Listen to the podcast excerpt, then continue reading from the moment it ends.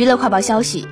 日本曾获得文化勋章的知名尼姑作家濑户内吉听，十一月九号因心脏衰竭在京都市的一所医院病逝，享其寿九十九岁。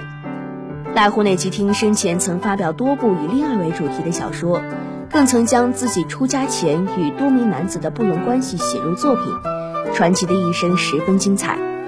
二零一七年。长期受病痛困扰的濑户内，即使已年届九十五岁高龄，却坚持将自己与病魔斗争的经验写成长篇小说《生命》，而且直到晚年，仍在不少报章杂志连载作品。NHK 报道，濑户内在十月因身体不适送院治疗，